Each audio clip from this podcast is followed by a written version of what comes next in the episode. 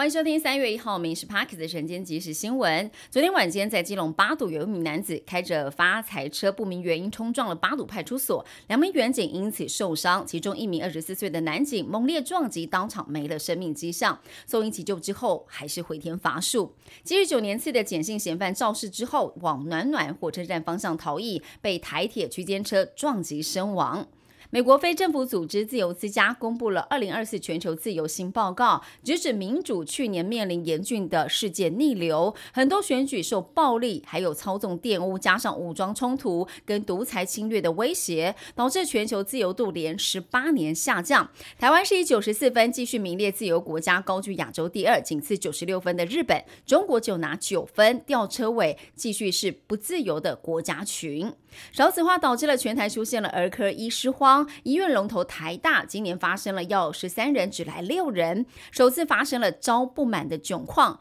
卫福部最快在三月底儿童节的前夕，将要公布留才方案。根据了解，除了帮儿科医师加薪、重启每个月薪资补助一万块钱之外，也会针对治疗重难罕病的儿童的核心还有重点医院来加码，也强调希望今年开出的一百三十名招收的名额都可以。招满，台北市 U 拜前三十分钟免费政策上路，第一个上班上学日无车可借的问题相当的严重。下班时段热门站点几乎都是有住无车，台大周边大公馆商圈更严重了，各个站点都没有车，甚至出现要排队借车的队伍。蒋万安表示将会增加车辆。